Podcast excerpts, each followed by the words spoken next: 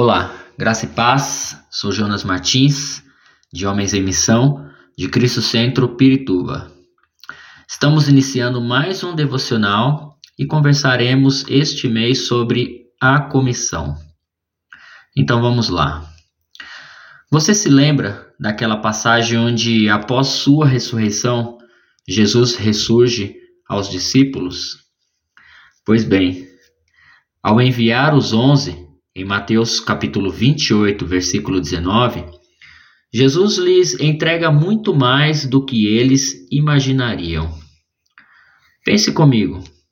Os discípulos andaram durante três anos com Jesus e viram a manifestação do reino de Deus em cada segundo. Mas o que faltava então para os onze após terem participado de tudo isso?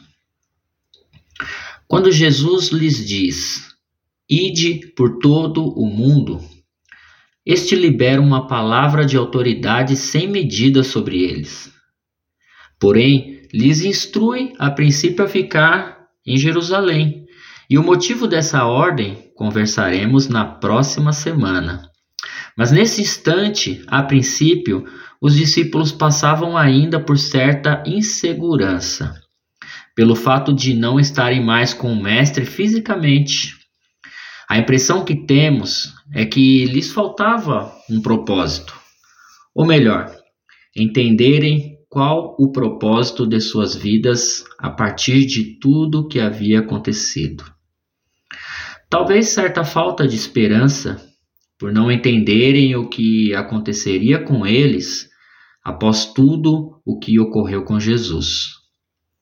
Mas Jesus, sabendo disso, com antecedência, cuidou de seus corações, ministrando-os e lançando a esperança da vida eterna sobre os discípulos. Leia comigo o texto que está no Evangelho de João, capítulo 14, versículos de 1 a 4, onde Jesus diz: Não se turbe o vosso coração. Creiam em Deus, creiam também em mim. Na casa de meu pai há muitos aposentos. Se não fosse assim, eu lhes teria dito: Vou preparar-lhes lugar.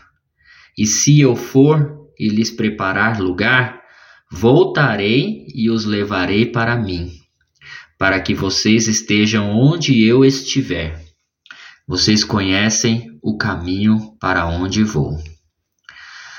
Veja que o propósito na vida começa com esperança. Se você não tem esperança, não terá propósito. Você, homem que está ouvindo, pare agora para pensar nas seguintes situações da sua vida. E aqui vai. Quando você perde a esperança que as coisas no trabalho vão melhorar, você procura um novo trabalho, certo? Se o seu time está levando uma goleada no intervalo do jogo, você desliga a TV. Se você tenta convidar alguém para almoçar várias vezes e essa pessoa sempre desiste de última hora, você simplesmente não a convida mais. E a reflexão disso é que não queremos gastar nosso tempo investindo em coisas que de alguma maneira irão nos derrotar. E para a maioria das pessoas, a esperança depende das circunstâncias. Nesta passagem do Evangelho de João, capítulo 14, versículo 5, Tomé disse para Jesus: Senhor, não sabemos para onde vais.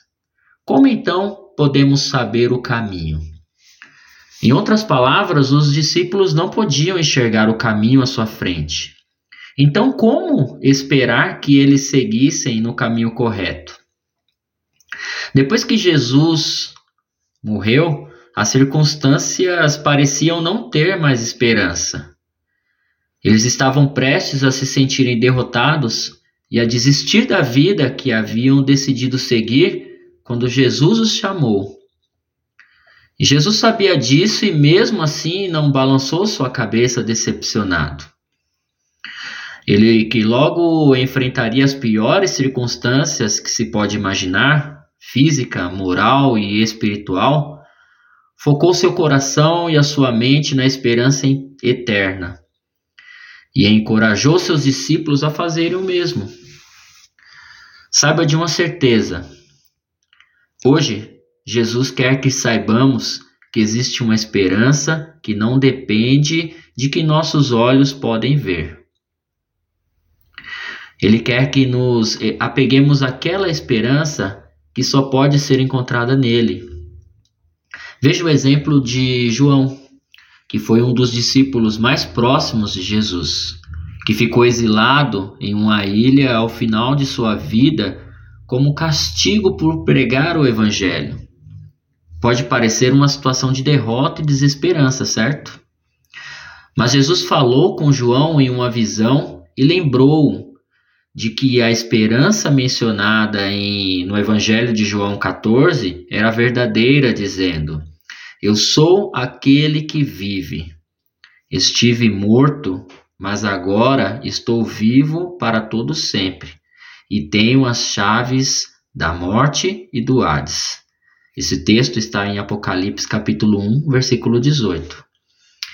Ele estava morto, mas agora vive. Ele venceu a morte e detém as chaves. Jesus está em um lugar que preparou para você ter uma vida eterna com Ele. E agora te apresenta o caminho. E este caminho chama-se Jesus.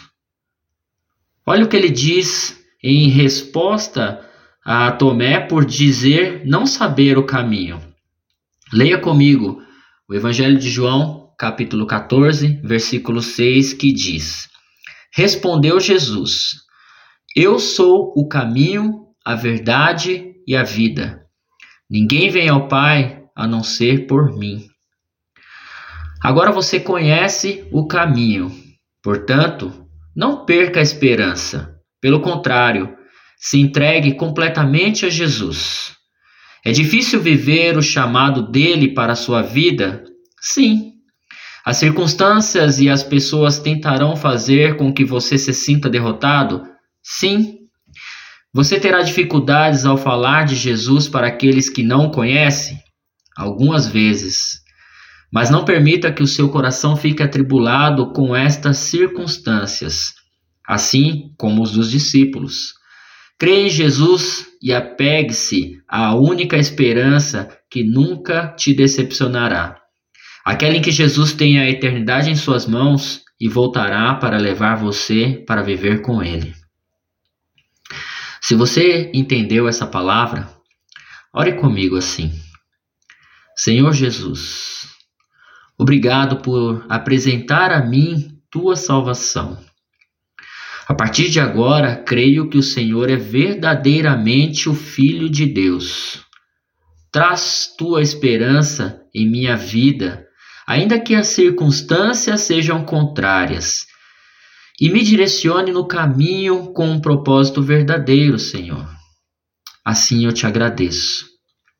Amém. Fique em paz e que Deus abençoe a sua semana.